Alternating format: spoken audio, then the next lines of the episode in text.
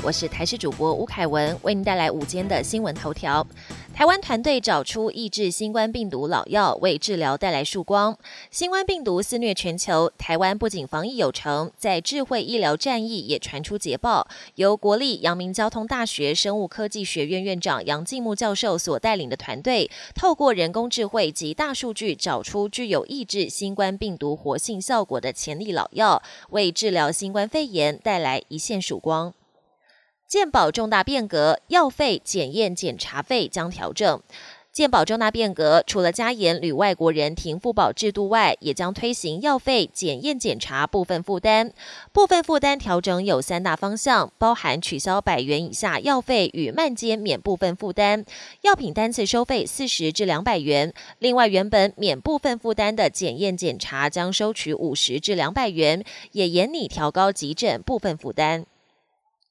英国智库报告预测，台湾明年中才能达到群体免疫。英国伦敦智库经济学人资讯社报告指出，由于多数国家疫苗接种疫苗活动延迟，南韩、澳洲、日本、纽西兰、新加坡和台湾等亚太国家，百分之六十到百分之七十的人口，恐怕要等到明年中期才能对新冠病毒有免疫力。国际焦点：联合国车队在民主刚果遇袭，意大利大使身中多枪身亡。联合国一支车队二十二号在非洲中部国家刚果民主共和国东部遭到攻击，意大利驻民主刚果大使以及另外两人丧命。外媒报道，一个民间社会团体主席透露，遇袭车上当时总共有五个人，包括意大利大使，司机中了好几枪后身亡，其他人也受伤。意大利总统马塔雷拉谴责歹徒发动懦夫般的攻击，总理德拉吉表达深切哀痛。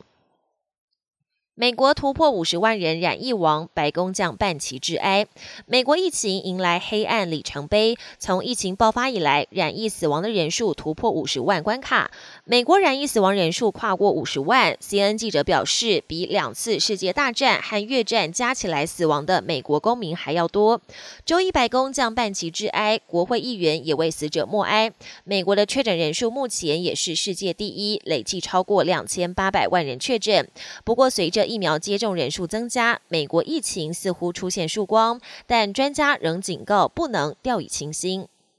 三月八号起四阶段解封，英国首相表示目标六月二十一号全面解禁。英国的疫情有逐渐缓和的迹象，最近几天的单日新增确诊人数在一万上下。首相强森二十二号向国会提出英国逐步解封路线图，宣布对英格兰地区的解封措施，从三月八号起将分四阶段逐步解除防疫限制，目标是要在六月二十一号全面解禁，重启经济活动。本节新闻由台视新闻制作，感谢您的收听。更多内容请锁定台视各节新闻与台视新闻 YouTube 频道。